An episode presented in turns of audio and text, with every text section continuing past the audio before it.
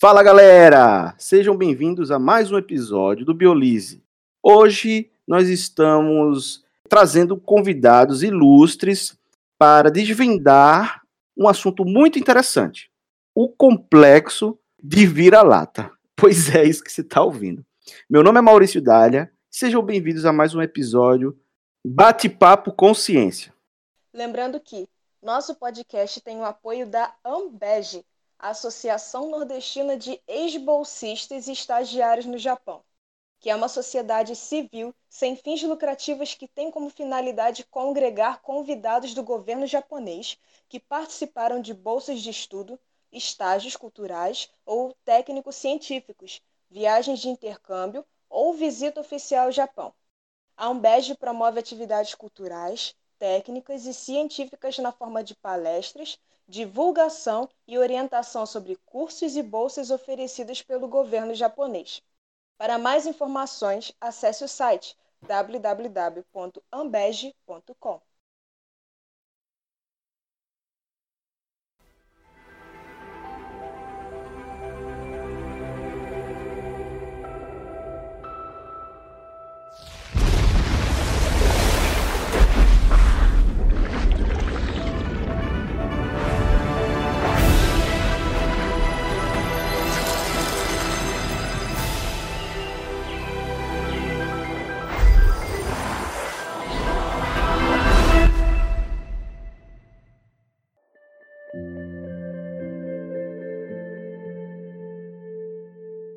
Bem, estamos aqui com os convidados é, chamado Marcos Santos e João Henrique. Marcos Santos, ele fez a sua dissertação sobre o tema que vamos apresentar a vocês hoje. Ele é da área da psicologia e tem uma experiência muito legal aí sobre o assunto, tanto é, teórica quanto também prática. Ele fez experimentos e pode trazer muitos insights interessantes.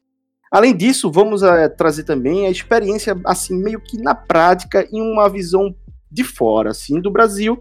É o convidado João Henrique, ele está atualmente fazendo um doutorado lá na Holanda, é, em neurociência.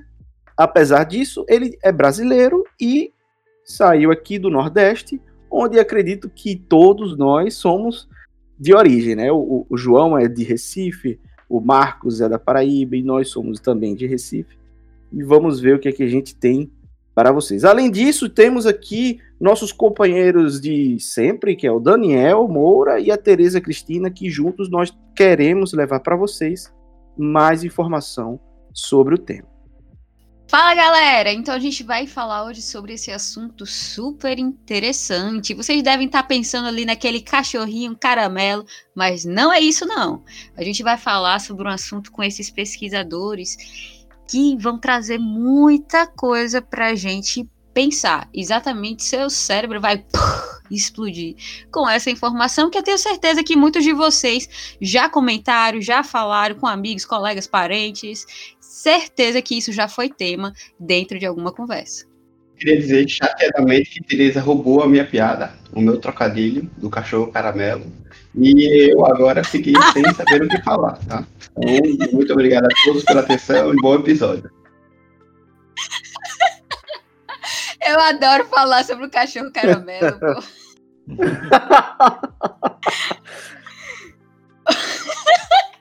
Eu aposto que ele estava segurando isso desde quando a gente veio com a ideia do, do tema de hoje. Eu aposto. Aí Tereza foi e pá! É, apesar de ser o cara mais chato do grupo, eu sou o cara que é. mais ama piada sem graça. Então.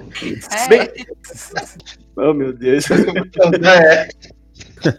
A síndrome do au, -au. Pi, né? Então, pessoal, para um esclarecimento muito rápido aqui, antes de começar a pensar, ah, que danado é a síndrome do vira-lata. Então, é, Nelson Rodrigues é, um, um, jornalista muito famoso, em 1958, foi que começou a trazer este, esta, esta nomenclatura que é um complexo de inferioridade. E ele trouxe isso na época da Copa do Mundo, em 58, né? Eu acredito que deve ter tido. Uh, subestimaram muito os brasileiros na Copa do Mundo. E os próprios brasileiros deviam estar subestimando a capacidade que nós tínhamos no futebol naquela época. E aí veio é, esse complexo de inferioridade que existe, e eu acredito que está meio que dentro de nossa cultura, olha só. Então, Marcos, por favor, venha, nos traga aí um esclarecimento melhor e aprofundado sobre o tema. Contextualiza aí para nós sobre a síndrome do vira-lata e nos ajuda a, até a não querer chamar de síndrome de vira-lata, que realmente é que é isso que está dentro do nosso cotidiano, assim, de querer sempre pensar que nós brasileiros não somos tão bons quanto os outros pesquisadores, outras pessoas do, dos países de outros continentes, né? É, pronto, é, eu vou começar falando mal, mal de mim. É, eu escolhi o curso de psicologia por dois motivos, um justo e um não tão justo assim. O motivo injusto é porque me disseram que o curso de psicologia tinha muita menina. Aí eu fui, né? E realmente tem. É, mas o segundo motivo é mais justo. Foi porque minha mãe ela, ela tem uma doença. Ela tem esquizofrenia e, e, eu queria ver se eu conseguia fazer alguma coisa com o uso né, desse curso, etc e tal. E, e, e até ajudou. Não como eu queria, mas, mas ajudou. É, aí eu escolhi o curso, entrei no curso, fiz na UFPB. E a, e a o TCC foi, foi sobre esquizofrenia. Já a dissertação eu escolhi para falar sobre racismo, discriminação racial especificamente. Porque uma amiga minha, uma moça africana, ela me contou chorando sobre uma situação que ela passou na UFPB. Ela estava andando na UFPB à noite e um segurança da UFPB abordou ela e, e revistou ela, inclusive chamou ela de bandida, etc e tal. E, e, e era um, um, homem, né? Um homem não pode revistar mulher, né? e era um segurança. E disse que ela não era estudante da UFPB, porque o filho dele nem estudava lá como é que ela estudava. Aí me veio na cabeça a ideia de pesquisar sobre violência policial, no caso foi um segurança, mas sobre violência policial e, e grupos minoritários, negros especificamente. Daí eu, eu encontrei um professor, passei na estação do mestrado e a gente começou. O, o estudo era para diferenciar como é tratado, uh, como os respondentes, né, os participantes da pesquisa, vão, vão valorizar ou desvalorizar de acordo com a origem da pessoa e a cor de pele. É, aí Daí a gente teve os resultados que, que se tornou esse texto da dissertação. E a gente encontrou, atrelado ao fenômeno do racismo, o, o fenômeno do, do, complexo de vira-lata. É, quando a gente fala de complexo, a, a gente está falando, em, quando está falando em psicologia, está falando de, de padrões, emoções, percepções é, e em psicologia como a, é comum a gente tratar isso como coisas inconscientes por conta da influência da construção do conceito de complexo. Isso veio da psicanálise. Assim, não, não como origem do, do termo complexo, mas é, quando a gente fala de, de questões psíquicas, a gente costuma falar com o termo complexo atrelado a, ao conceito psicanalítico. E a, e a psicanálise é, diz que a gente não, não tem consciência dessas coisas. Através da análise a gente vai descobrindo.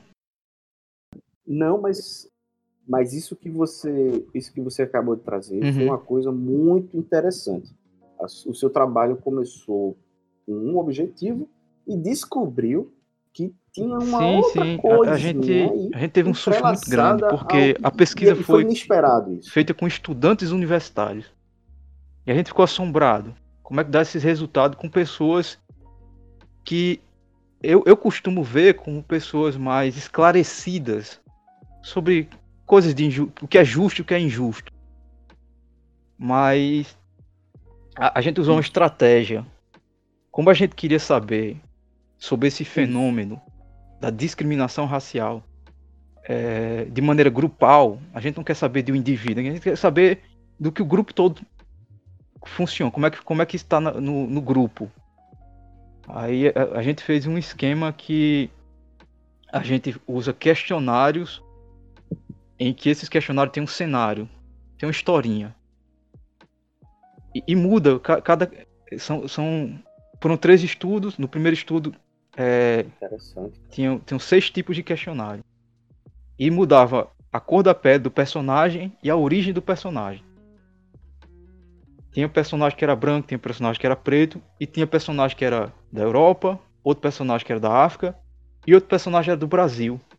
A historinha falava de, de um, de um momento de violência, em que um policial abordou um estudante, revistou, é, bateu no estudante, e o estudante depois ele pede uma indenização pelo acontecido. O estudante é inocente e pede indenização. Aí quem, quem responde o questionário vê a história e responde quanto, que é a pergunta principal, a, a variável dependente da gente, era o, o, um valor atribuído à indenização. Quanto é que você acha que essa pessoa merece receber? Quando o personagem era negro, ele recebia menos que o branco.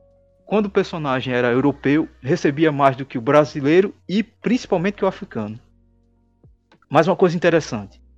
Nós brasileiros, a gente, a gente valoriza é, mais a nós mesmos do que o, o africano. A gente dá um, atribui um valor de indenização maior a gente do que o africano.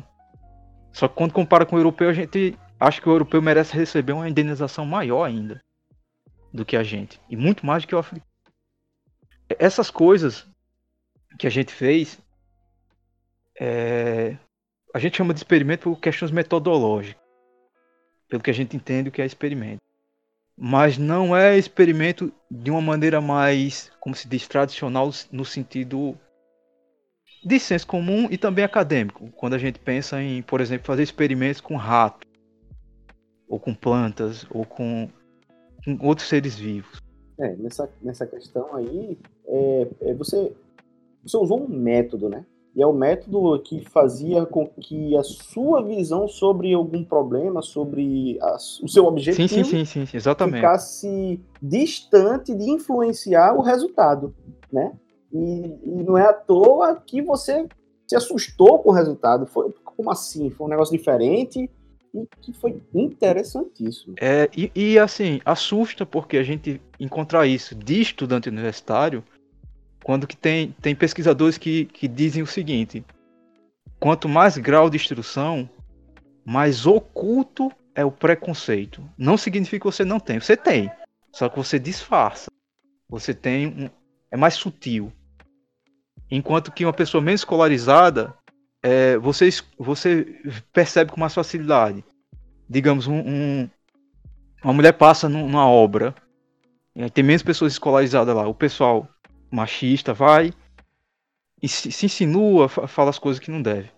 Enquanto que a mesma pessoa, a mesma mulher, andando no, no, no espaço universitário, é, aqueles homens ali podem ter alguma forma de, de expressar o machismo ou, ou, ou, ou, coisas do tipo. Só que é mais sutil. Aí não significa que o, que o cara que tem escolaridade ele é uma pessoa menos ruim para a sociedade. É uma pessoa mais, tá mais camuflada. Perfeito.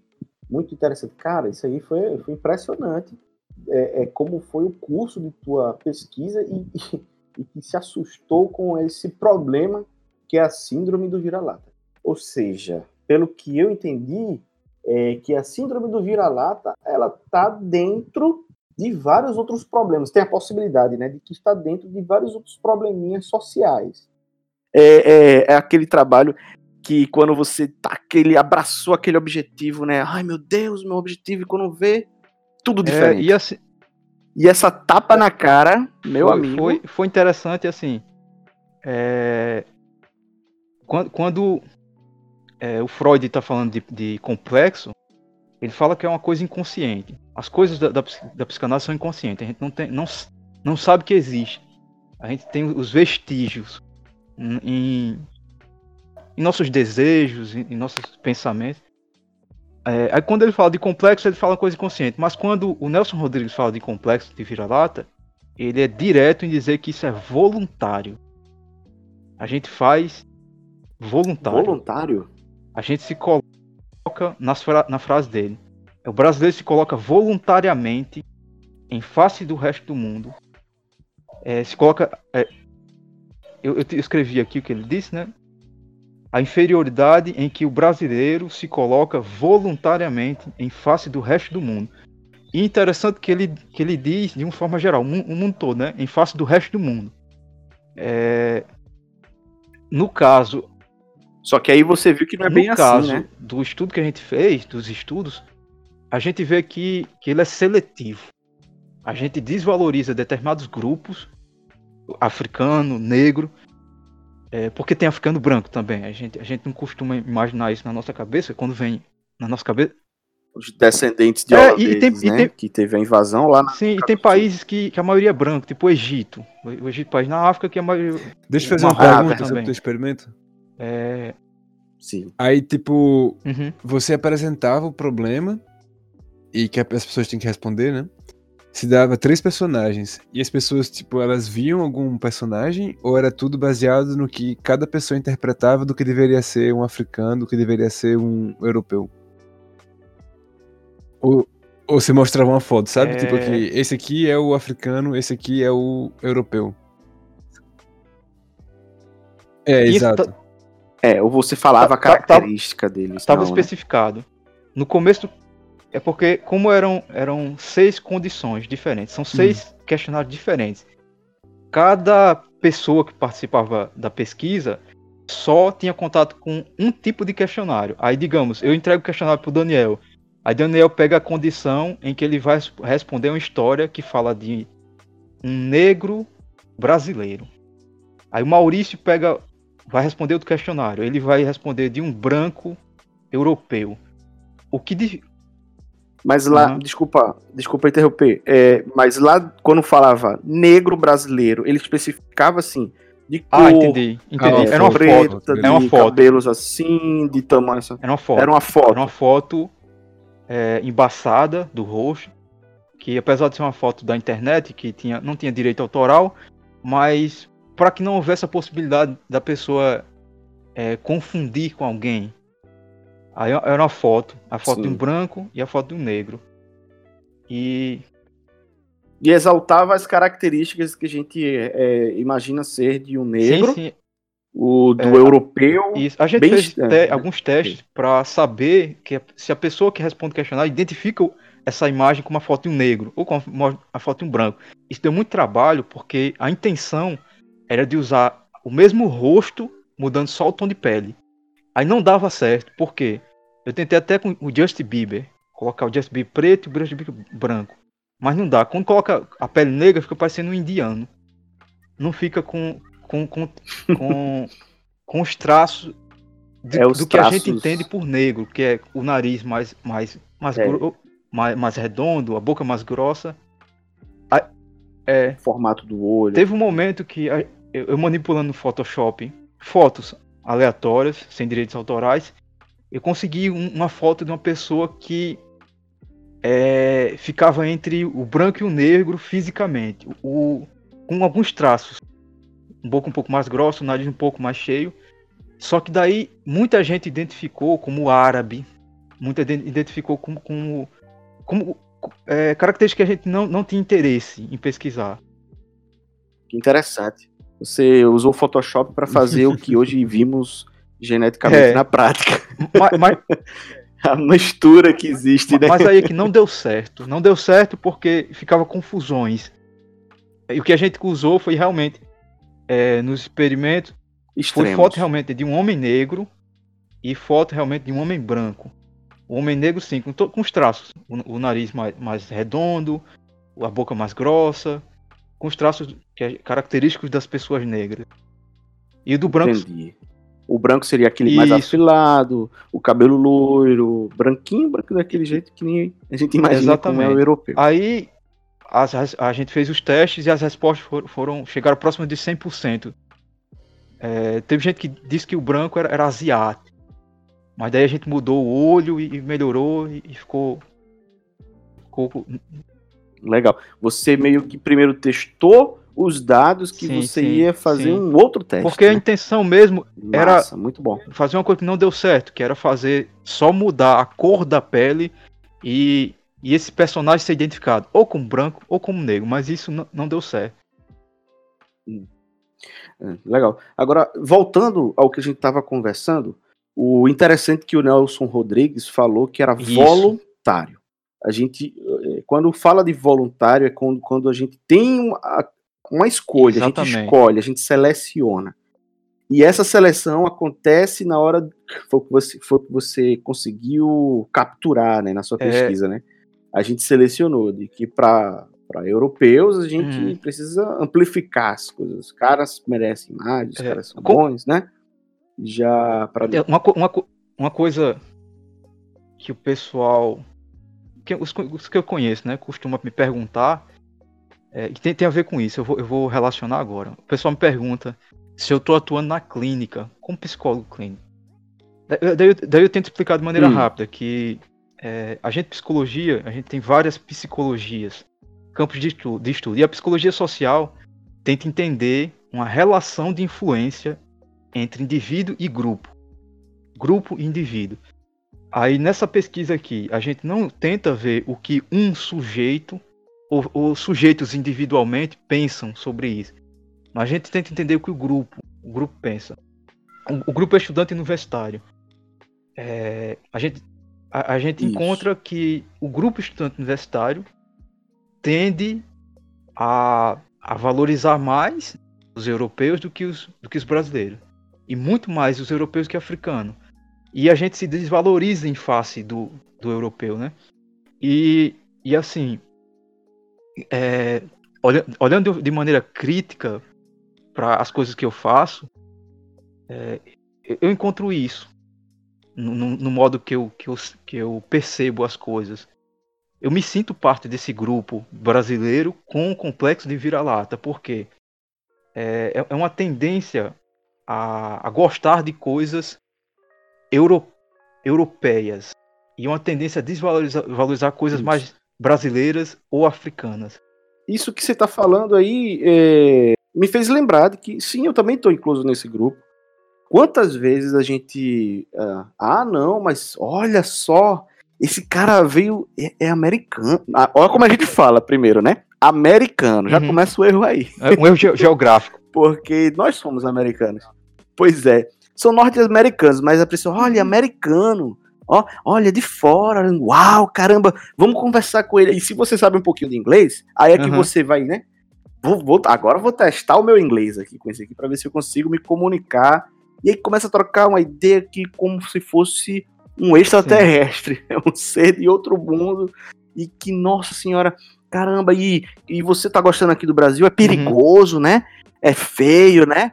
Ah, e começa a botar coisa ruim, É. assim, né? E, e o cara, não, eu, eu- E aí a resposta deles, não, eu sou apaixonado pelo Brasil. É. né? Eu, eu tô morando aqui, eu estou estudando aqui, estou aprendendo, ver só que louco. Aí tem. Já aconteceu isso comigo quando eu estava no início da graduação, por exemplo, e que tive contato com alemão, com, com, a- com, com a pessoa que vem aqui estudar.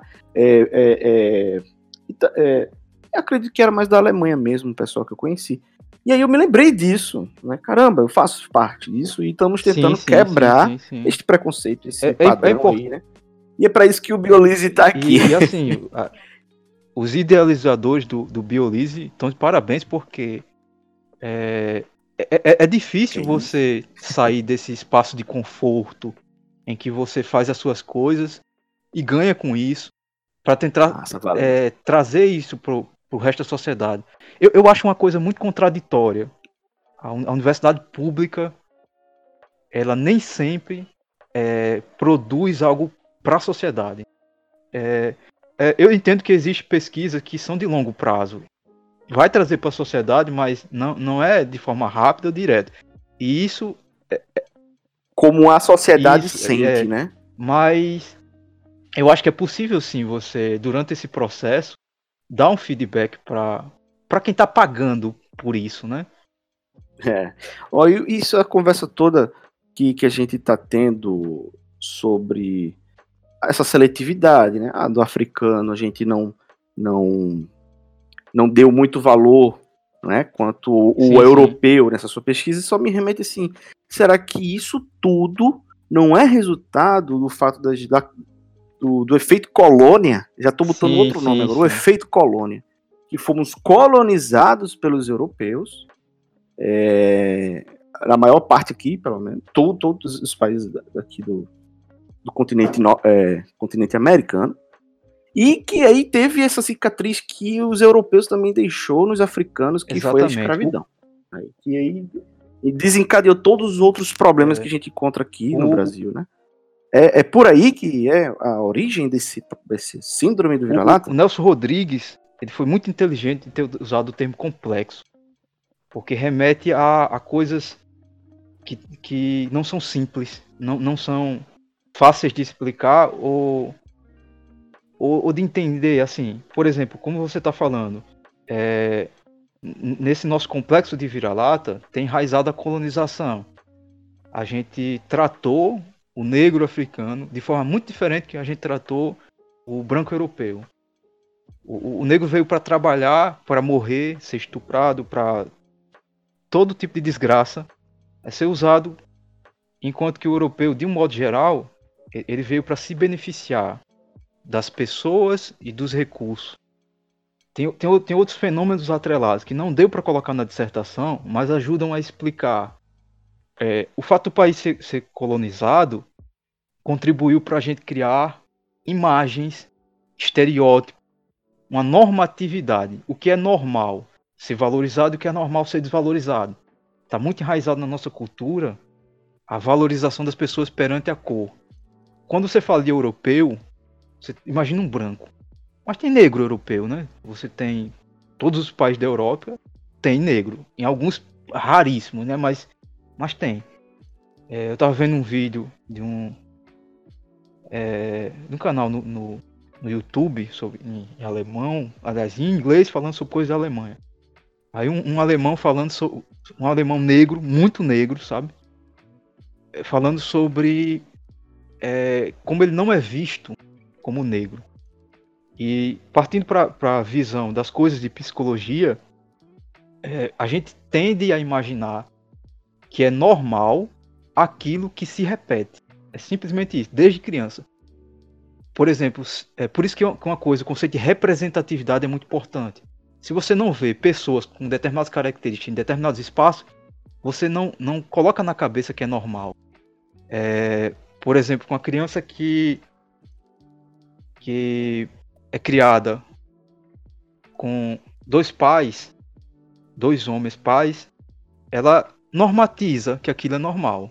Aí quando entra em contato com crianças que não tem essa, é, essa norma interiorizada, não tem na cabeça que dois homens é normal, e- ela vai ver de forma diferente. Em termos de, de colonização do Brasil, a gente normatizou que o negro pode sofrer violência, e isso é normal.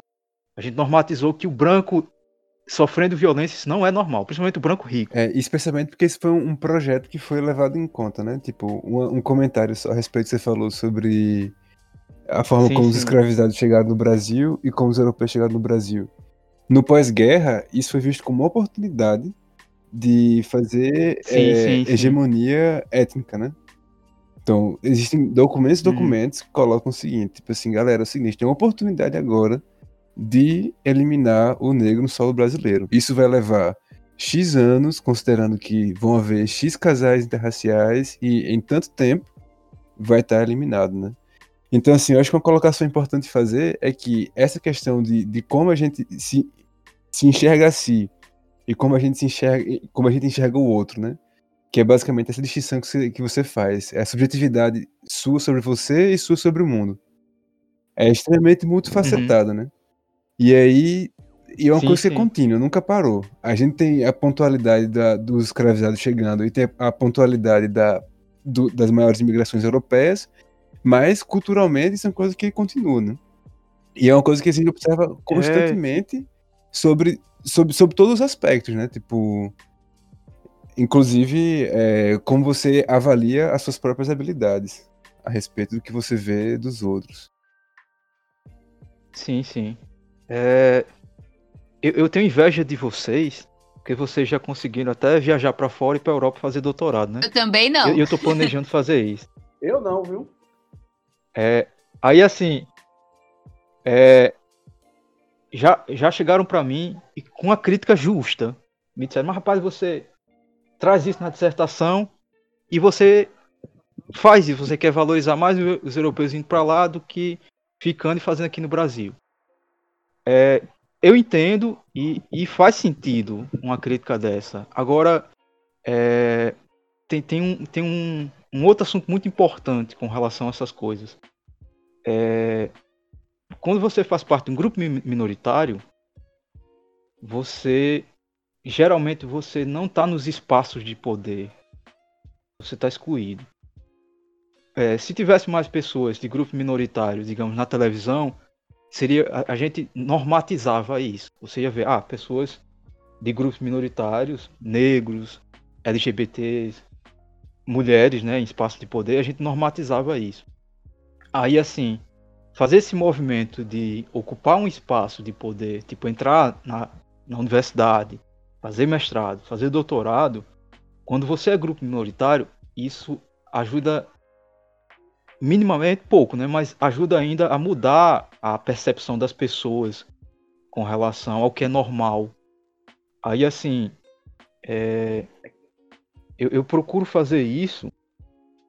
Me dói um pouco, porque aparentemente é, parece um prejuízo. Hum, Porque eu estou desvalorizando o meu grupo pertence, eu estou desvalorizando o Brasil indo para fora. É, ma- mas isso, como, como é, também é multifacetado, não dá para enxergar só como uma desvalorização do Brasil. Mas também tem a desvalor- desvalorização do Brasil com relação aos seus pesquisadores, né? Vocês, vocês devem entender. Não, certamente. disso. Não, entendi perfeitamente. E, e, e ainda. Me, me corrija se estiver errado. Esse sentimento que você está passando agora é como se fosse. Ah, tudo bem que eu vou sair daqui do Brasil e que isso, rapaz, não é muito legal. Era bom a gente fazer ciência para o Brasil e do Brasil, né? Mas é como se você quisesse deixar um legado. um- é como se você quisesse deixar um legado, uma mudança e fazer parte dessa mudança, né? Sim, sim. Milton Santos, é um geógrafo. Eu, eu, eu conheço pouco dele, mas o pouco que eu li sobre ele, é, algumas universidades do Brasil negaram determinadas coisas a ele, sabe? Premiação etc e tal. E ele é muito reconhecido fora. É, a- a- essa síndrome de vira-lata, ela, ela é antiga. O Milton Santos já morreu já faz um tempo. E e ele, ele tem um reconhecimento fora. E não, tem esse não teve esse reconhecimento aqui no Brasil. Ele morreu desvalorizado no Brasil.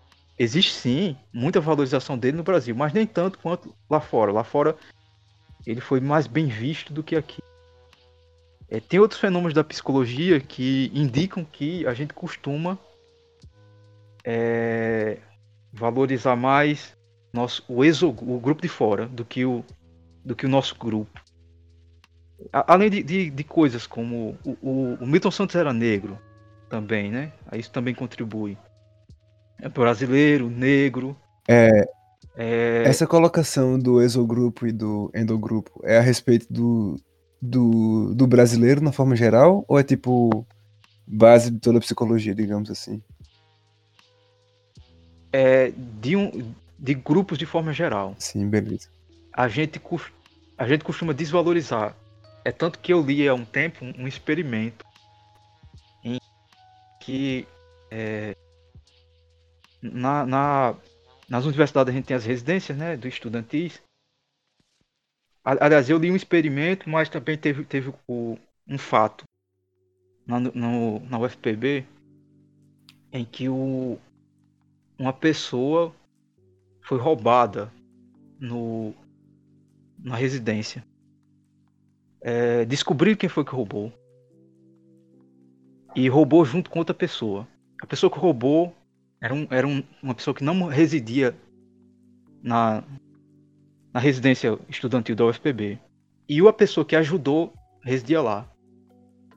não deram queixa do menino de fora da residência, mas deram queixa do menino de dentro. Deram queixa policial, inclusive. É, aí, assim, existia um outro experimento de psicologia social que, que demonstrava isso, uma, valoriz, uma desvalorização numa situação de injustiça.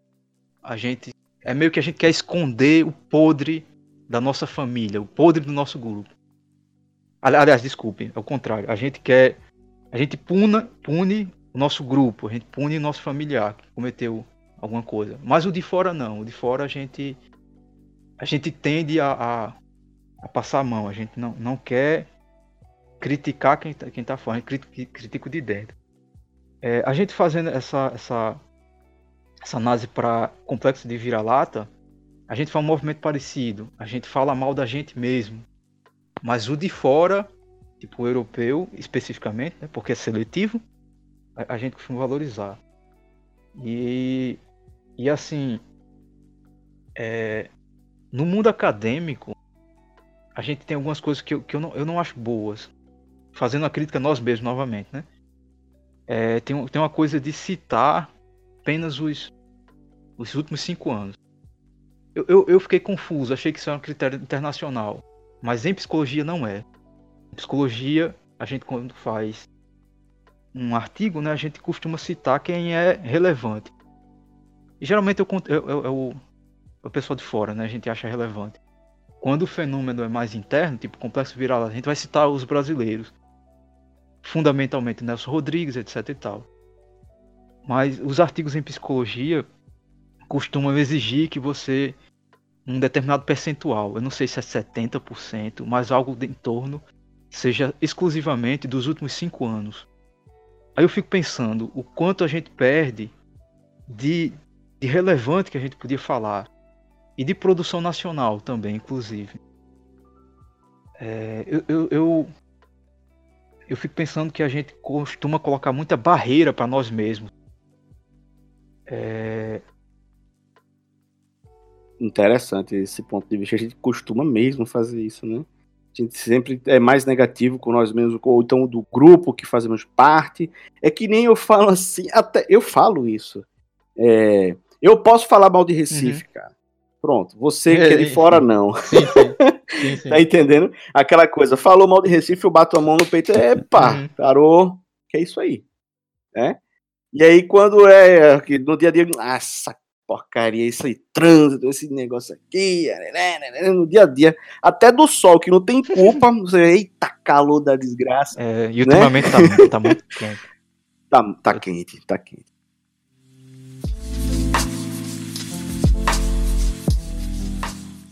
E João, por favor, é, se apresente aqui melhor, então. Tá, beleza. Vamos lá. Então, galera, eu sou João Patriota e agora atualmente estou fazendo doutorado em neurociências. Na verdade, o doutorado que ele é conjunto, né? Neurociência e psicologia. E eu sou formado em ciência e tecnologia com ênfase em neurociência. Trabalhei no laboratório no Brasil Instituto do Cérebro há, por mais ou menos uns 4 ou 5 anos, incluindo aí iniciação científica e mestrado. Concluí o trabalho e vim para cá. Por vários motivos, né? Um dos motivos que eu acho que é importante falar, assim, quando a gente pensa em, em ciência, como o Marcos colocou mais cedo a respeito da, da, da responsabilidade que cada pesquisador brasileiro teria ou deveria ter com a ciência brasileira, né? Tipo assim, eu sou um cara que era capacitado, Uhum. e aí eu vazei, né? Falei, valeu, galera, depois eu volto. Então, tipo assim, tecnicamente, né, foi um investimento que o governo fez em mim durante quatro anos de graduação e aí o, o, o mestrado, que não está sendo retornado, né? Que não está voltando. E aí uma coisa que a gente que eu, que eu penso constantemente é o que é que leva uma pessoa a fazer isso, né? Bem, eu nunca me vi como alguém responsável pela ciência brasileira. Tipo, em 2016. Não, em 2017. Um dia o Michel Temer acordou e, e cortou 25% do, do orçamento vigente, né? Que Vixe. tava na época, que era muito maior do que é hoje. Se você olhar na linha do tempo, hoje seria como se fosse 25% do que era em 2009, 2010, que foi o ápice. No laboratório que eu trabalhava, as pessoas, tipo, enfim, essa situação que eu vou estar me repetindo porque todo mundo conhece, né? Bolsa atrasada, é gente sem bolsa, gente querendo Sim, sim. Então, se você, na minha perspectiva, né, o que eu pensei, se eu quero fazer, se eu quero continuar a fazer ciência, quais são as minhas opções, né? Ou eu vou ficar aqui Uhum. e vou tentar dar continuidade a uma coisa que pode nem continuar, porque para você fazer experimento, eu, sou experimentalista, né? Se depender de, de, de luva que chegar a faltar, de, de, de de tudo, aí você tem aí um, um gargalo no período que seria o período mais eh, produtivo da sua vida, né? Que é o seu doutorado, normalmente. Sim. E aí isso, isso é um motivo de vir para cá, porque o- como a gente estava conversando um pouco mais cedo, né? Os, os recursos são muito abundantes, as, a, a forma como a galera capta dinheiro aqui é diferente, que eu, não, não necessariamente é melhor, né? Mas é, é diferente sim. E aí você tem muito mais estabilidade para fazer uma pesquisa, né? Uma, fazer uma pesquisa que vai estar acumulada em mim, que nunca vou deixar de ser brasileiro. Não tenho a menor intenção de, de fazer nada do tipo. Então, tipo, é, nos meus planos de vida, é, esses saberes estão em mim. Eu, eu progredi em um determinado campo. E assim, aí vão para meus planos de futuro, né? Que também não são compartilhados por todas as pessoas, mas quero um dia voltar e tal. E tem várias iniciativas parecidas, né? Porque o Brasil teve uma seca muito grande de recursos para ciência, tecnologia e educação. E aí teve um período assim, né? Astronomicamente subiu assim, a, a- e a moeda estava forte, o dólar estava valorizado em relação ao dólar, era melhor para comprar eletrodo, era melhor para. Sim, porque eu faço neurociência, né? E você precisa coletar a atividade que acontece no cérebro. A gente mede isso normalmente com eletricidade. Isso, isso são coisas caras, né? E aí foi assim que surgiu o Instituto do Cérebro, né? Tipo, que foi onde eu trabalhei. Então, assim, de uma forma muito, muito breve, mais ou menos 2004, 2005, é, cientistas que estavam na mesma situação que eu estou agora, que eles eram capazes, mas saíram porque o governo não tinha dinheiro, saíram para fazer doutorado, é, basicamente foi Siddhartha, né, que foi para os Estados Unidos, e aí foi conversando com o pessoal estava na Alemanha, a gente estava no Max Planck, tem gente saiu falando, galera, bora fazer o instituto, bora fazer o instituto, bora. Fizeram. 2004 isso começou, 2011, acho que não, menos, 2010 foi inaugurado é, oficialmente. É uma parada assim. Me perdoe quem estiver ouvindo, isso é a melhor história, mas é, é foi daí que começou, né? Só que é uma coisa que é tão na beira, é uma coisa que é tão na beira que 2011, cinco anos depois, seis anos depois, a gente tá vivendo os mesmos problemas que se vivia em 97, 98. Então, tipo assim, como é, como é que você, uma- como é que você vai ser capaz de tomar uma decisão a respeito de como você quer desenvolver a, a, a sua potência máxima de pesquisa, sendo colocado sempre na beira, na ponta da lança, né? Porque é uma coisa assim que é, é surreal. Não existe proteção a respeito de quem faz pesquisa no Brasil. Não existe proteção. Tipo Uhum. assim, se você é bolsista, você não tem proteção. Você não tem emprego. E aí, como é que você segue o seu dia a dia, né? E é como eu tô falando, essa conversa aqui que eu tô falando, eu tenho certeza que qualquer pessoa que tá- vai estar escutando já ouviu antes, né? De que fez ciência já ouviu antes. Uhum. Então aí, como é, que- como é que faz, né? Como é que você dá seguimento ao que seria a identidade nacional de, de um campo, de um campo científico, né? São esses motivos que me levaram para fora. E eu acho que é é uma questão que é muito complicada, né? Tipo, mas não é uma questão de ser é, de qualidade inferior, né? Vale salientar. Uhum. Pois é, isso aí que você está falando, eu fico imaginando, caramba, se normalmente isso acontece, somado com a síndrome do vira-lata, pronto. Aí amplifica mais ainda essa essa essa comparação distor essa comparação distorcida não, desnivelada que a gente faz entre a ciência no Exato. Brasil e a E qual é a minha visão sobre né? isso, assim, de um ponto de vista mais pragmático? Assim, salientando, claro, que meu período, quando eu estava fazendo ciência no Brasil, era o mestrado, né? Que é uma coisa que tem um, um, um peso, até assim, principalmente para quem faz, é uma, é uma cobrança tecnicamente menor do que um doutorado, que é mais longo e você tem que ter, tem que ter publicação grande, essas coisas assim. Beleza. Então, tipo, uma coisa que a gente tem que considerar, que eu acho que é central para essa conversa toda, é que a ciência, de uma forma geral, pelo menos na minha concepção, é um esforço coletivo de você ter uma compreensão superior do mundo, né? Tipo, ninguém quer saber menos, todo mundo quer saber mais. E esse é um esforço que se dá coletivamente. Se você for comparar a dimensão do Brasil, vamos entrar aqui na questão dos recursos, né? Que a gente já falou bastante sobre isso, mas se comparar assim, o tamanho do Brasil nessa mesma área na Europa, você tem aí 20 é, países. Então, assim, as possibilidades de colaboração e de você ter um, um tive uma ideia, vou atrás de fulano de tal que trabalhou com isso. É um trem que você pega, chega. Uhum. E isso, isso acontece há dois mil anos. Não é de agora. Então, claro, se você tem um, um grupo interconectado, que está sempre publicando, que está sempre atento, assim, se um paper, quando um paper sai, os caras já sabem desse paper há, tipo assim, 4, 5 meses. Porque fulano comentou, ciclano comentou, os caras sabem que vai sair. Quando a minha, a minha percepção, quando eu estava é, fazendo mestrado, era que quando o paper saía, tinha acabado de sair. Ou seja, você já, já tá, vamos dizer assim, cinco meses para trás. Se for pensar nesse sentido. Sim, isso, sim. Agora você dimensiona isso por dois mil anos. E a gente entra numa coisa que a ciência tem muito viés de, de, de privilégio. Você não, você não sabe o nome do grupo que publicou é, ano passado. Você vai lembrar do daquele cara, o que está lá trabalhando no MIT e que ele publicou os maiores papers. Uhum.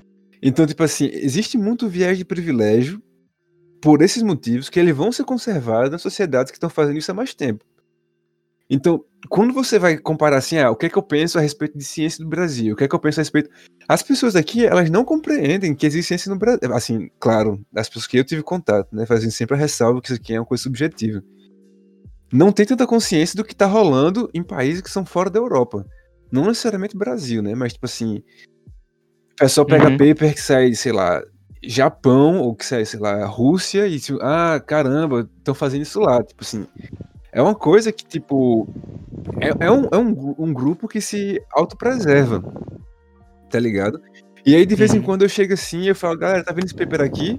Foi de um bicho que me dava aula no Brasil. Ah, foi? É, foi. Tipo, tá ligado? E você queria o quê? Tipo assim. Porque sai nos jornais que são tão. É, tão. tão bons quanto, né? Tipo.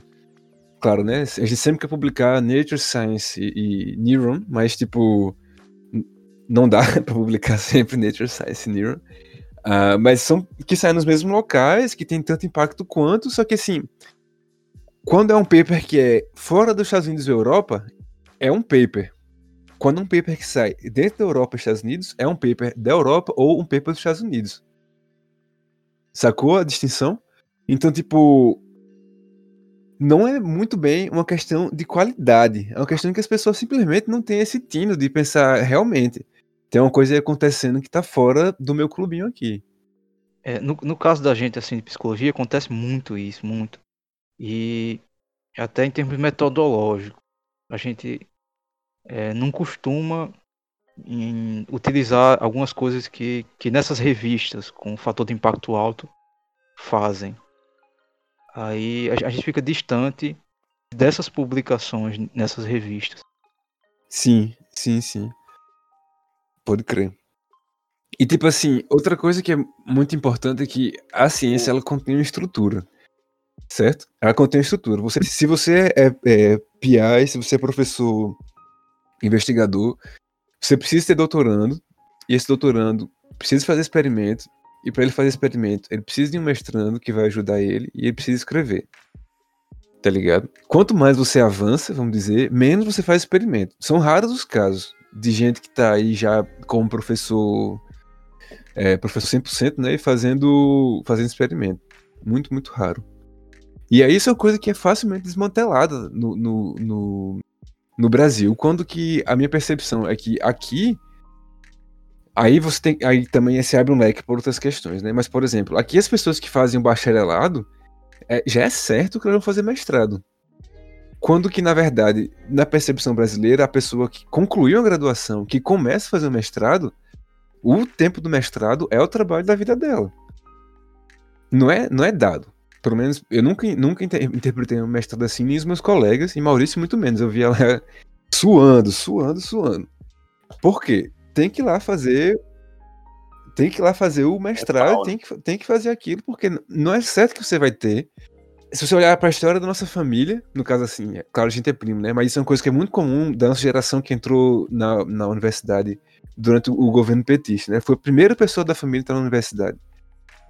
Ou seja, você tá ali conquistando caminhos que são completamente novos e levam você a fazer aquilo ali com afinco.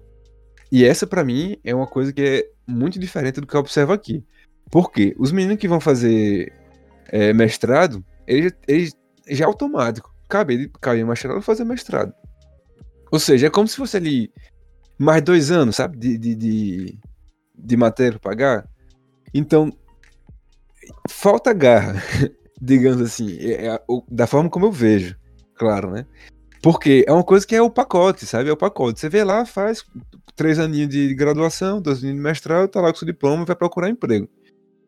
Quando, na verdade, é, na, na minha, na comparação da minha experiência durante, a, durante o mestrado, era aquele, não, tem que fazer esse trabalho, tem que concluir um trabalho, tem que fazer uma coisa para estar lá pronta, que vou usar de portfólio quando eu quiser fazer qualquer outra coisa. né? Isso é uma coisa que é muito diferente. E aí, a gente tá no, no extremo oposto, né? é, a gente do Brasil tá no extremo oposto do que se tem aqui, né? Que é muita gente que vai fazer mestrado, basicamente todo mundo, que tiver entrado na graduação, ou seja, tem um, uma população maior de pessoas que vai desempenhar trabalhos, né? Se tem uma população maior de pessoas que vai desempenhar trabalhos, vai ter uma população maior de pessoas que vai dar continuidade a bons trabalhos.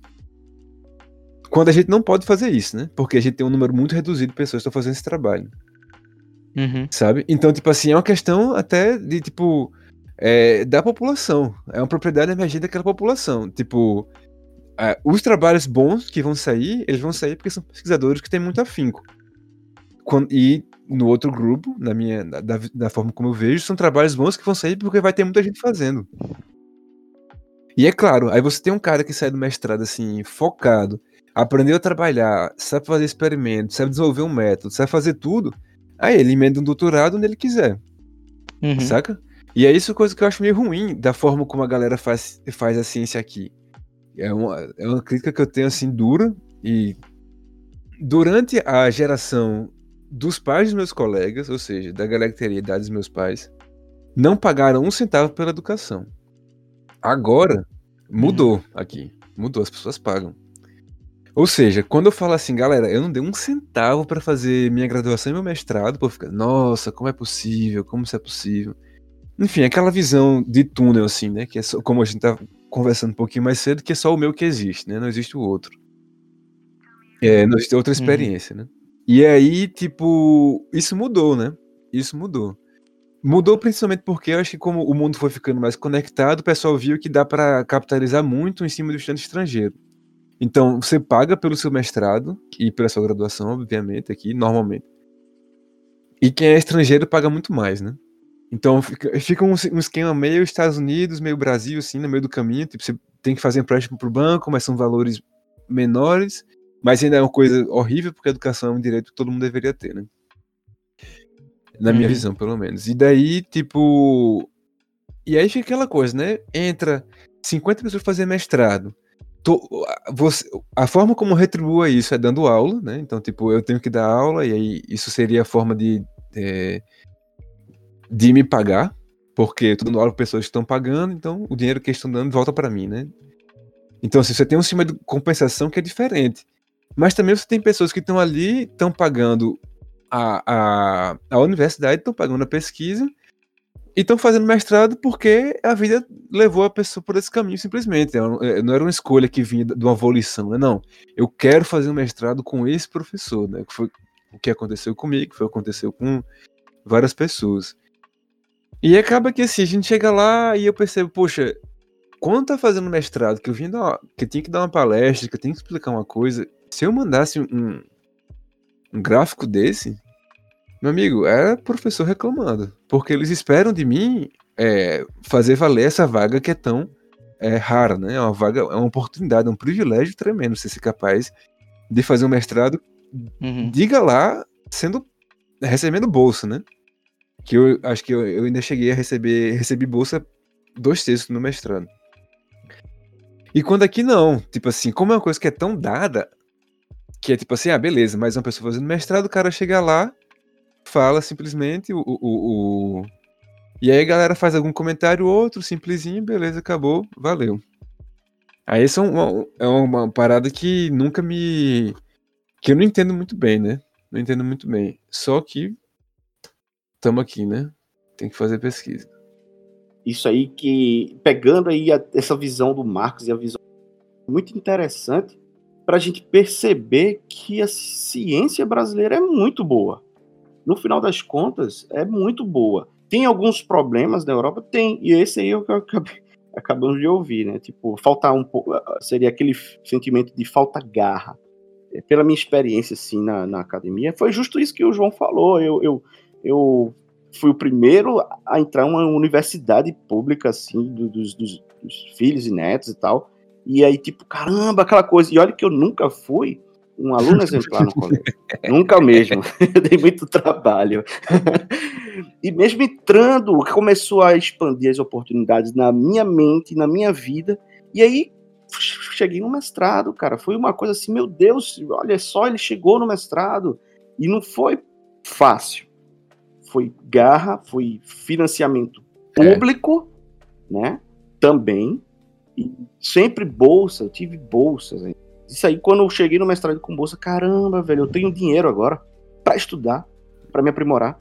E hoje eu tô no doutorado, né? E tenho o privilégio de estar no aqui a gente fala, privilégio de estar no doutorado, né? É complicado. E o mais interessante ainda é que nessa trajetória eu tive a oportunidade de conhecer pessoas que publicam nas maiores revistas científicas do mundo, entendeu? Não é uma coisa de outro mundo.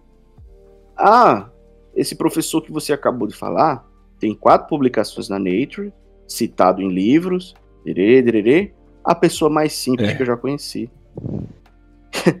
tá entendendo? Brasileiro. Foi pro exterior, claro que na época dele era muito pior ir pro exterior. Essas pessoas que hoje têm o que cientistas que têm em torno de 60 anos de idade, quando eles tinham uns 20 anos de, ou uns 30 anos de idade, era muito mais difícil isso. E, e eu comecei a abrir a caramba, então não é isso, não é lá essas coisas. E eu tive contato com pessoas do exterior também que tinha muito problema no exterior. Que era coisa assim, ah, meu irmão, esse cara não é tão bom assim. É. Currículo gigante, uhum. cheio de publicação. Mas é, o cara não eu, é tão bom. Eu, eu, não, eu queria fazer uma pergunta para vocês, de modo geral. É, na, em psicologia, a gente costuma ver um fenômeno muito interessante. É a beatificação de autores. É tipo. Beatificação sim, de é, autores. É, é como se fosse isso, aí você, aí você não, não pode criticar. Na graduação, é, eu, eu via isso. Isso, tem alguns autores que você não pode dizer que estão incoerentes ou estão errados, de jeito nenhum. É, aí, dos professores que eu conheço, que cresceram mais na carreira é, acadêmica internacional, eles costumam fazer críticas assim, aí contribuem, constroem ideias, teorias, etc. E, e com vocês acontece isso, não? Muito interessante o que você está falando. É tipo, só pode falar do santo cientista isso, quem for bom. Ou, né? pior, nem pode falar, nem, nem pode dizer. Isso. Ou nem pode. Nem, fala, Sim, mas não devia. É, não pode falar mal. E, interessante é assim, eu não, eu, eu reconheço perfeitamente isso que você está falando. Eu acredito que os outros aqui também, que já passaram pela ciência, só que, tipo, eu não lembro de exemplos agora. E isso que você está falando é um outro problema muito grave que faz com que é, jovens cientistas que têm sides. Meu irmão, imagina essa criançada de hoje que tem três anos de idade, eu vejo pela minha filha, cara. Pega um celular, bicho e, e mexe de uma forma e, que é assim, que nem você sabe direito. E, e, na época que a gente tinha 3 anos de idade, não existia celular. Imagina esses, essas crianças daqui a 20 anos fazendo ciência. Né? Com 20 anos de idade, com 20 anos de idade, tendo aquela facilidade com tecnologia, tendo uma, uma adaptação, recebendo novas informações de forma muito mais rápida do que hoje nós recebemos, e tendo a oportunidade de ter insight, podem alterar o caminho da humanidade. Eu não estou sendo exagerado, não, porque Einstein, os grandes gênios, eles não eram velhos quando tiveram grandes insights. Podem não ter mudado a humanidade quando teve, mas que contribuiu ao ponto de É. se referenciar. E outra coisa hoje. é a centralidade que, pelo menos, eu reparo que a ciência vai vem ganhando, né? Assim, porque, enfim, de todos os problemas que tem no mundo, vários deles são decorrentes de ignorar o que as pessoas que estudam aquilo estão falando, né? Então, tipo, mas isso vem sendo parte do debate público e, tipo, é realmente, é, há há de se ter esperança numa geração que vai crescer escutando que, tipo assim, é, galera, a gente, durante a pandemia de 2000 e, e- do Covid-19, a galera tinha gente insistindo ainda nesse absurdo aqui, desse tratamento que, que já mostraram várias vezes que não funciona. Tipo, vai ser uma coisa que vai estar sempre Uhum. ocupando espaço. E isso me deixa, tipo assim, claro que os avanços tecnológicos são sempre uma, a- a- uma vantagem inerente, né? Tipo, se o cara é bom em tecnologia, ele vai ser bom em tudo que ele aplicar essa tecnologia. Mas assim, o, o- o preservar, o fazer, o fazer ciência, né? O, o pensar científico é uma coisa também que eu vejo que vai ser interessante para o futuro e é daí que, que, enfim, que reside um pouco da minha esperança. Não, em relação a pensar sobre como vai ser o futuro, né? Porque a gente vê os pontos positivos, mas a gente também tem os pontos negativos, né? Até um tempo atrás, ninguém, todo mundo era convicto, acreditava na ciência de que a Terra é redonda. Mas hoje, não sei como, surgiram aí os terraplanistas, né? Então, eu vejo que, que tem muito esses dois lados, né? Eu não sei para onde a humanidade vai evoluir. Eu sei que tem muita gente que tem esperança, mas é, eu, eu não, não sei. Eu realmente sou dúbia em relação a esse progresso. Você já ouviu falar? É, é coisa de senso comum. O pessoal costuma falar no interior. E se você estudar muito, você endoida. E eu acho que eles estão certos, porque você, eu imagino que a gente começa a ver a realidade de maneira mais crua e isso aterroriza, né? É tipo, o povo parece que fica cego com algum, algumas ideias, né? Tipo terraplanista ainda hoje. Então, dormindo no ponto aí, porque tem muito cientista social explicando aí como é que tá rolando essa questão do terraplanismo.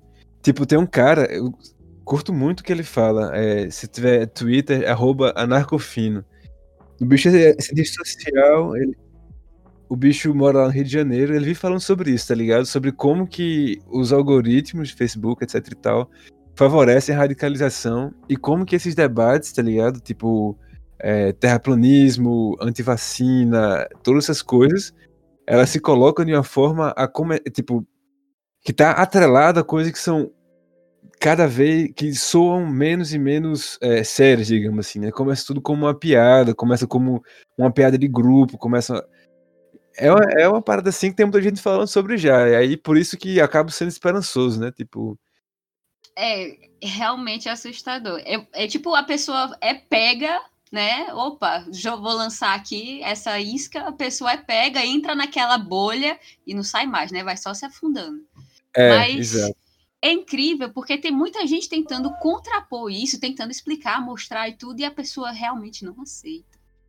Não, e tem os próprios terraplanistas realizando experimentos e. Cara, vi um- a eu eles vi mesmos um que errados, que né? ele Tipo, para na praia assim, Nossa. bota um negócio, o nome de um Meu medidor. Deus. Né?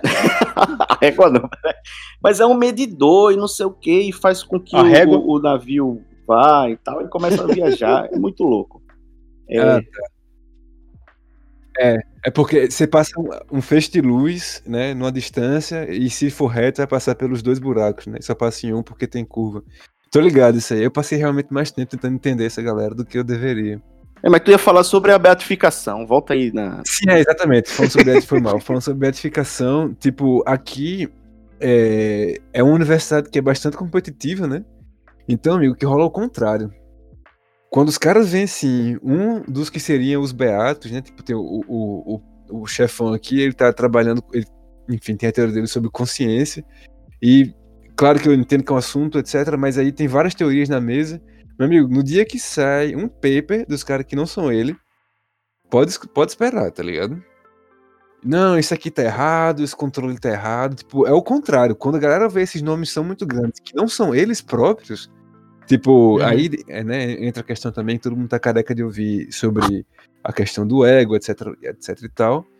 Mas, tipo assim, é uma coisa que rola, assim, tipo, todo mundo.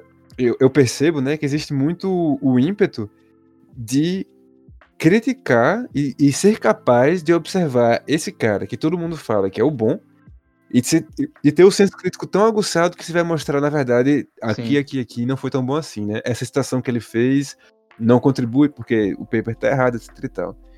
Isso é um fenômeno que eu acho massa, assim, tipo, é meio que um. um- é, é, um- é uma contribuição, mas eu falo É assim. contribuição, né? É meio que um, um- quer dizer, um contraponto de, de- do que se coloca a respeito do que vai ser o bom paper, sabe? Tipo, não é mais é, fulaninho publicou, vamos Uhum. lá ler e reproduzir. É Tipo assim, fulaninho publicou, vamos ler e tentar ver o que é que tá errado, porque tem que ter uma coisa errada, tá ligado?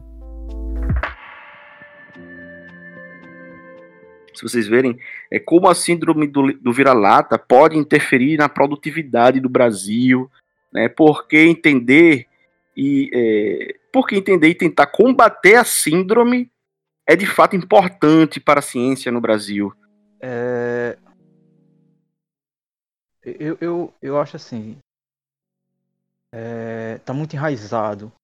O que a gente pode fazer, que eu, que eu, eu tô tentando fazer, né? É ganhar espaço, espaço de poder, onde o que eu digo tem algum valor. E claro, é, a gente vai seguindo esses caminhos, né? Eu, tô procurando entrar num, num doutorado na Alemanha. Inclu- Inclusive consegui, consegui vaga, só não consegui bolsa. Tentei a bolsa pelo CNPq e pela CAPES e não consegui. É, e, e um caminho é ganhar voz e mostrar que a realidade não, não é como se pensa, como os colegas aí estavam falando, como o João falou, né? É, que é possível você produzir com qualidade, é possível você construir conhecimento e, e, e a, e a gente vê que nós brasileiros a gente tem essa- essas, essas capacidades que a gente costuma atribuir aos outros. Eu vejo, eu vi e vejo colegas de psicologia, pessoas in- muito inteligentes, muito dedicadas, que eles se podam, ele- eles se limitam. Um, por um dos motivos é essa beatificação de autores. É, tem um colega que, que tava, uma colega estava escrevendo sobre síndrome do impostor. Eu conversando pessoalmente com ela, ela, ela, ela, ela construiu teoria sobre isso. Só que na tese que ela escreveu, ela, ela escreveu menos coisas do- inovadoras do que, do que realmente encontrou. Eu conversando com ela, ela falou que é, é- é um outro assunto, né? Síndrome do impostor. Ela acha que não é merecedora daquilo que ela faz. Ela, ela, ela construiu teorias sobre isso. Isso tem Só muito a ver com a síndrome do vira-lata, né? Ela acha que aquilo não é válido porque é ela que está escrevendo. Isso que ela tá passando, deixando de deixar algo inovador, Exatamente, porque exatamente. assim, se, se pode. ah, eu não sou capaz, eu não estou no nível daqueles beatos, né, dos santificados cientistas. Quem sou eu? E isso é a síndrome do vira-lata na É, ciência. quem, quem sou eu para dizer, né? Tem um, um filósofo, é, Deleuze, ele, ele traz um conceito chamado singularidade. Eu acho que esse conceito ajuda a gente a, a trabalhar esse, essa, esse complexo vira-lata. Singularidade é a gente tentar fazer micro-revoluções, fazer diferente do que é comum. Eu, no meu caso, o que eu estou fazendo é que toda vez que eu tenho oportunidade de conversar com um colega, eu fico explicando para eles que, que as coisas, o, o- as coisas que eu encontrei é, de pesquisadores, pesquisadoras da Alemanha não são tão diferentes do que a gente faz em psicologia. E, e às vezes o que a gente faz, às vezes está um pouco mais avançado. O grupo de pesquisa que eu faço parte trabalha com análises estatísticas muito, muito boas que ajudam a melhor compreender os fenômenos psicológicos. Só que essas análises estatísticas, elas, elas são usadas por alguns grupos fora, mas nem todos. É tanto que tem um, um tipo de análise que a gente faz, que a gente, desde o os alunos do PIBIC, começam a entender esse tipo de análise. É chamada ANOVA, análise de variância. Que pra gente, do, do pessoal da UFPB, do grupo de pesquisa que eu faço parte, e de outros grupos ali, é uma coisa muito simples. Só que esse foi o critério para uma professora da Alemanha aceitar me orientar, supervisionar no doutorado. Quando eu falei isso pro pessoal aqui, o pessoal chegou, nem acreditou. Eu mandei, aí eu cheguei a mandar o trecho do e-mail que ela pergunta isso. Porque é, é, tipo a gente, a gente sabe fazer isso e sabe fazer muito mais coisas. Só que a gente acha que ah, lá fora eles estão fazendo coisas que que a gente nunca viu, que a gente não, nunca vai entender. Aí assim, uma das formas eu acho que é, que é singularizar, é, é, é fazer essas micro revoluções. A gente dentro do, dos nossos espaços, a gente começar a influenciar as pessoas dizendo que sim, é possível, sim. É, as coisas lá são feitas desse jeito, mas a gente também sabe fazer. E no nosso caso a gente faz até além do que do que alguns outros grupos. Já tive uma conversa assim do tipo de que o rapaz disse que eu não entendia do assunto porque eu não tinha estudado no exterior, então eu não era capaz de opinar. Pera aí, boy. Isso aí. Né? Mas Pesado, já, já, já foi argumento, já foi argumento, né? Muito pesado, né? Estado, então eu argumentei é, contra isso. O que eu achei, na verdade, um absurdo. É, a nossa formação, principalmente na graduação, ela tende a ser muitas vezes mais completa do que o pessoal no exterior, né? Aham. É, em diversas áreas. Sim, sim. O que por um lado isso é bom, por outro lado é ruim. É, é muito comum o pessoal, por exemplo, lá principalmente na Europa, faz uma graduação que dura três anos e que ela é bem Sim, superficial e depois você faz um mestrado para poder ter a sua área de formação dentro daquela graduação. Né? Então, exatamente um- assim. Pois é, eles têm um mestrado que é muito mais para você ter uma especialização dentro da sua graduação, não especialização de pós-graduação, mas uma especialização dentro da sua área de atuação.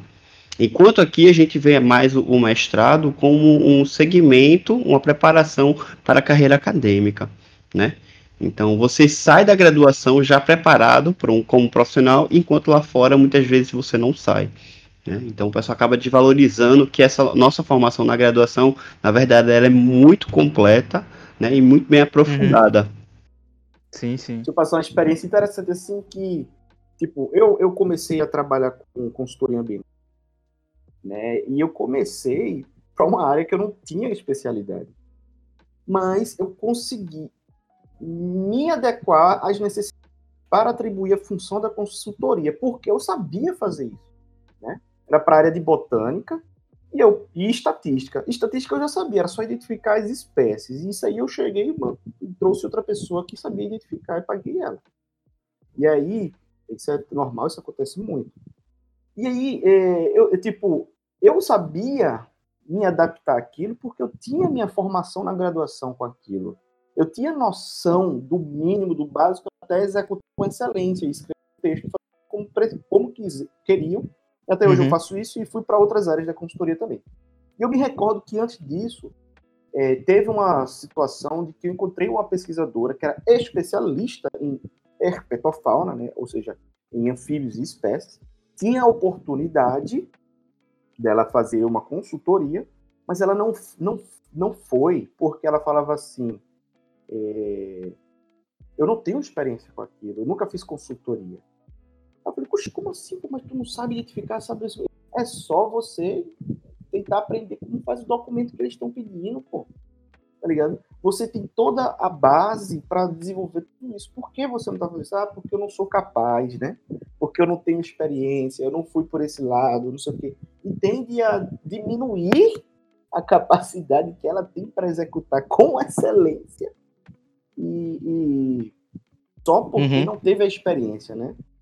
É, é muito interessante como em vários patamares assim da ciência a gente começa a perceber existe essa mania de inferioridade, de se inferiorizar, né?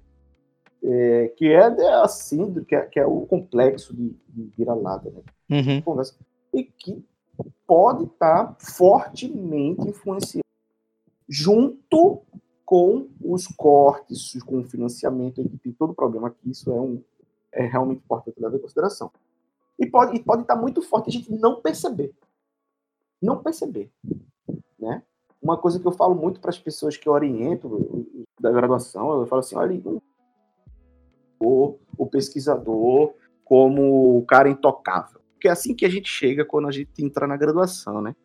A gente já chega assim, poxa, olha só, uau, professor, né? Tal. Mas não, hoje é, é todo mundo companheiro, amigo, friends. Hoje nós somos professores. Eu... Gente, eu tava aí, onde vocês estão citados. Nós somos companheiros de pesquisa. Eu só estou passando minha experiência para vocês, atualizando vocês em cima desse problema, desse tema. Nós somos companheiros, nós somos amigos, nós somos amigos de trabalho. Estamos aqui para fazer ciência, né? Eu tento ter, eu, eu, tento descer desse desse palanque, desse é, é, como é que diz, dessa beatificação, né? Desse desse ai, como é que diz, desse trono, desse trono. Tem que sair do trono, cara, pé no chão. Vamos fazer ciência, né? É isso que eu tento levar para a turma e tentar quebrar essa síndrome de vira-lata. Ah, não, mas aqui. Ah, mas aqui o que, cara? Você sabe. Você é capaz. Você consegue. Né? Você já passou por isso aqui. Você sabe. Tenha um pouquinho de paciência. Tome, respira fundo. Coragem vai à frente. Você é tão bom ou até melhor do que muitos do exterior, mas é muitos do exterior que Uma você pode que ser melhor. legal, né? assim, que o Marcos falou, uhum. foi da questão da, disso é. estar ligado bem ao racismo, né? Foi, foi bem, bem interessante esse ponto. É, tem um documentário que eu já assisti faz um tempo, que ele mostrou quando um intercambista belga foi fazer intercâmbio lá no em Florianópolis. Né? Então eram as percepções da realidade dele, como era ser um intercambista no Brasil. E ele disse que era maravilhoso, assim, a experiência, né? Que todo lugar que ele chegava, o pessoal queria conversar com ele, chamava ele para as atividades e tal. Ele sempre era muito bem recebido, todo mundo queria conversar com ele, né? Perguntar as coisas, etc. Só que depois desse documentário, durante essa percepção do belga, ele muda para a percepção de um angolano que fez intercâmbio na mesma cidade. Ele resume ah, o intercâmbio dele com uma frase que eu achei bem, bem forte, assim, que é falar: é muito bom uhum. ser negro, mas é horrível ser negro no Brasil. Pois nem um motorista de ônibus me dá bom dia. Né? Então ele era extremamente excluído de tudo. Ele não é nem visto como um estrangeiro, né? É, e mesmo que fosse, o pessoal tende a achar que ele fosse mais uhum. inferior, né, etc. Foi uma coisa que eu vi muito, assim, que eu, que eu soube que, que rolava muito uhum. na Federal, e provavelmente deve rolar em outras universidades também, quando tem os intercambistas aqui, é, uhum. do pessoal que, que sai de vários países da África e vem fazer, e vem fazer intercâmbio lá na UFPE, e eles, o pessoal não se interessa em fazer grupos com ele, com essa galera, porque o pessoal entende que eles são mais burros, que eles são inferiores, que eles não vão saber fazer o trabalho, né, e todos esses problemas acabam sendo excluídos. Então, é, você vê que a síndrome do vírus é exatamente essa questão, é bem seletiva e ela tem uma ligação muito forte com o próprio racismo, né? E, e, e, o mais interessante é que eu soube que algumas dessas pessoas que são excluídas na universidade lá, aqui na, são de pessoas da, é, da elite de alguns países, né? Como é, filhos de reis, etc. Isso aí eu não tenho muita certeza. É, eu não sei a relação da federal, mas a federal rural, ela tem. Vocês sabem, né, que o, é... desenvolvimento social e tudo é bem maior lá, né? E o pessoal que vinha de fora, os africanos, é, eles se davam super bem aqui, do tipo, muito bem mesmo, em tudo que você pensar. E em relação a grupos, a fazer amizades, a tudo. Não, não sei como é a relação né, do, dos alunos federal, federal rural, mas eu acho que a, a federal rural ela, ela é bem mais, mais aberta, né? Todo mundo até diz mais acolhedora, todo mundo diz até que ela é mãe, segundo esse aspecto, né? Eu conheci alguns africanos e tipo super tranquilo lá na, na rural, né? Uhum. Interessante porque as duas universidades não são tão longe uma delas, mas elas têm um, uma, como é que diz, uma assinatura diferente, né, de ensino e de origem também, né? E também os cursos têm uns cursos diferentes um e outro, mas são no mesmo região metropolitana. É, mas também eu acho que está relacionado à, à gestão, à administração. A gestão, né? as, as atividades, a interação, tudo. Eu sinto a diferença. a inclusão deles. Exatamente. Isso, isso. É verdade. O, o Brasil tem um programa bem antigo, acho que da década de 50, se não me engano, chamado PEC-G. PEC-G traz estrangeiros e a maioria deles são de países africanos. Aí a UFPB todo ano recebe. Aí interessante que um, um colega meu de psicologia estava andando comigo, aí viu que eu tenho amizade com, com o pessoal do PEC-G. Aí ele soltou uma coisa extremamente pesada. Ele disse, rapaz, esses caras não são. Tu não acha que eles são mais burros que a gente, não? Aí ele falou isso pra mim, né? Eu- aí eu, eu, eu quis tocar na alma dele, né? Eu, eu lembrei que ele, que ele queria aprender inglês e alemão e não tava conseguindo. Aí eu falei pra ele, o pessoal do PQG em seis meses fica fluente em português. Do zero até escrever e falar.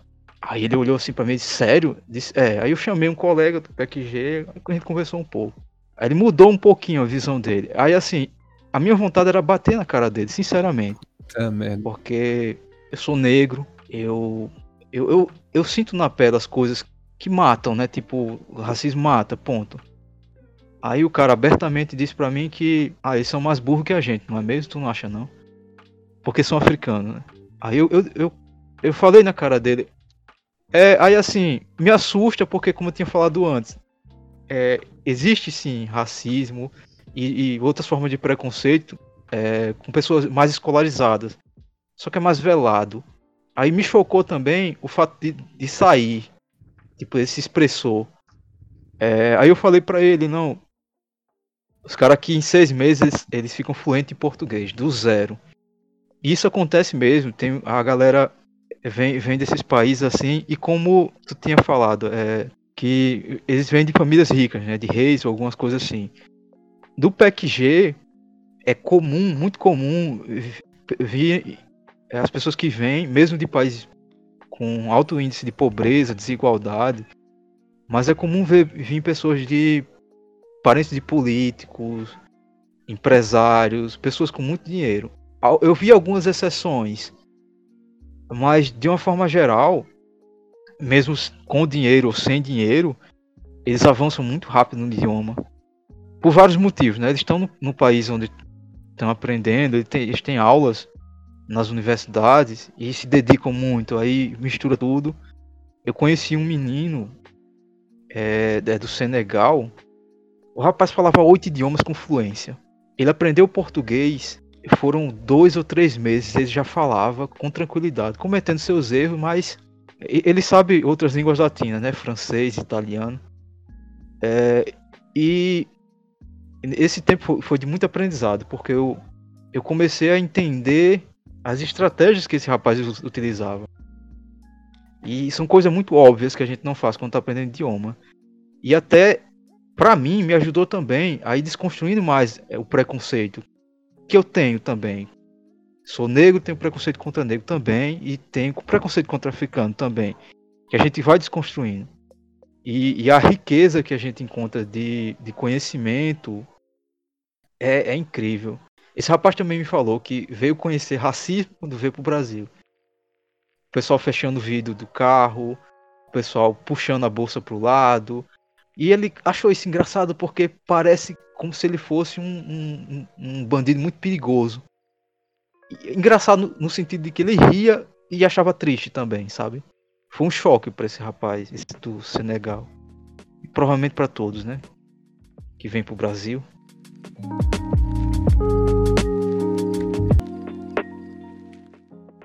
Como seriam as formas, assim, por exemplo, de combater essa síndrome? Olha, é, o termo complexo é, ajuda a entender bem por conta da, da dimensão. Que tem muitos elementos né, da síndrome. É, envolve emoção, como a gente é, sente, né, como a gente percebe. Envolve a nossa história também de vida, as nossas memórias e como a gente se relaciona com as outras pessoas. É tipo, os outros também contribuem pra gente construir essa síndrome. Aí a gente vai fica refletindo é, e fica difundindo, né? É, e é essa inferioridade, né, coletiva, E no caso da, do texto da minha dissertação, é seletiva ainda por cima. Envolve racismo. A gente desvaloriza os negros e valoriza os brancos. E, e regional também.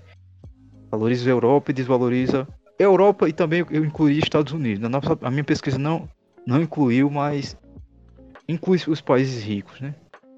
né Para essa, essa inferioridade. Agora, desconstruir isso, ah, rapaz, aí é, só resolveria se a gente pudesse reconstruir a história. O que a gente pode fazer, não pode reconstruir a história, a gente pode construir é, a história. Eu gosto das coisas de filosofia, sabe? É, e tem, tem coisas que, que ajudam. Eu esqueci o termo do conceito, mas é um conceito que fala da, da conectividade entre tudo no universo. O que a gente faz agora reflete na vida das outras pessoas indiretamente. É tipo, vocês não conhecem um rapaz chamado Chaguinha. Em 2009, Chaguinha me chamou para fazer a prova do IBGE. Aí eu fiz a prova do IBGE, trabalhei no IBGE. Conta disso eu fiz o Enem, depois entrei em psicologia e foi juntando tudo eu tô aqui. No fim das contas, quando a gente faz uma intervenção Tipo, é, por exemplo, quando eu escutei essa desse rapaz de psicologia dizendo que, ah, tu não acha que os africanos são, é, são mais burros que a gente? Vem com essas histórias. Eu podia ter, ter dado uma surra desse rapaz, mas eu não fiz isso. Aí eu tentei intervir, eu, disse, eu expliquei para ele que eles são sim inteligentes e até mais do que a gente em alguns aspectos porque aprender um outro idioma não é fácil, né? Aí eu acho que assim, a gente pode fazer essa, essas intervenções em termos micro intervenções em termos macro, quando a gente tem a possibilidade de fazer uma diferença é, pequenas de falar numa palestra, algumas coisas assim. Aí, por exemplo, é nós como pesquisadores, sim, sim. Como eu, eu pretendo viajar, estudar fora, mas manter um, um, contato, um vínculo, participar do grupo pesquisa, quando possível participar de um evento e já, e já falar também de todas as possibilidades que nós brasileiros temos e, e, e podemos é, fazer né, na nossa vida. E, e, a prova disso é que a gente tem o pessoal aqui, né, o João Neurociência, avançando aí na produção científica, o Daniel, o Maurício também, aí vocês e, e, a gente influencia muito, muito. A gente perde, a gente perde nossa autoestima, a gente acha que a gente está fazendo pouco, mas numa conversa com um amigo ou com alguém, se a gente der um exemplo assim, dizendo nós brasileiros também produzimos muito bem, a gente tem as capacidades é, o negócio é de alto nível. Uma dica para quem está ouvindo. Isso, isso ajuda. Você vai para o exterior. Fale bem do que você faz no Brasil, né? para mostrar que nós somos capazes para não, não chegar alguém como, como chegaram para Daniel. Né? Sim, sim. É, daquele é com certeza, rapaz. Aí, é, para João chegar lá. Música, man, tipo... Sou brasileiro com muito orgulho, né, João? É tipo assim, o cara tem que saber o que é que tá feito e, e, e tipo assim, a importância do, que, do trabalho científico não depende da aprovação de, deles, né? Depende da aprovação de quem aprova o jornal, claro, né? O, o paper, mas tá lá, tem impacto, é relevante, bicho. Então, de vez em quando eu topo, sabe? Tipo, alguém dá uma palestra, eu reconheço o nome ou outro, assim, de gente do cérebro. Aí é bom demais. Falei, tá ligado esse uhum. cara aí? Esse cara, não, quem é? Pois é. Você não sabe uhum. quem é, uhum. não, mas o palestrante sabe, né? Aí você tem que refletir o que é, o que, é que te diz, né? Bem, galera, eh, estamos chegando ao final do nosso episódio. Espero que tenham gostado muito das experiências aqui eh, expostas pelo Marcos que tem esclarecido melhor o que é o, o complexo de vira-lata e como acabar com esse complexo na sua vida. Né, e que as pequenas ações que você pode contribuir para diminuir este problema, acredite que funciona. E também pela experiência aqui do João Henrique, né, que também é, trouxe uma visão bem legal também, que é lá do exterior, que os caras também são lá essas coisas assim, né? E é isso, pessoal. Espero que tenham gostado. É o Biolise, fazendo ciência, quebrando padrões. Até o próximo episódio. Tchau, tchau. Tchau, tchau, galera. Tchau, Valeu. tchau. Obrigado, pessoal.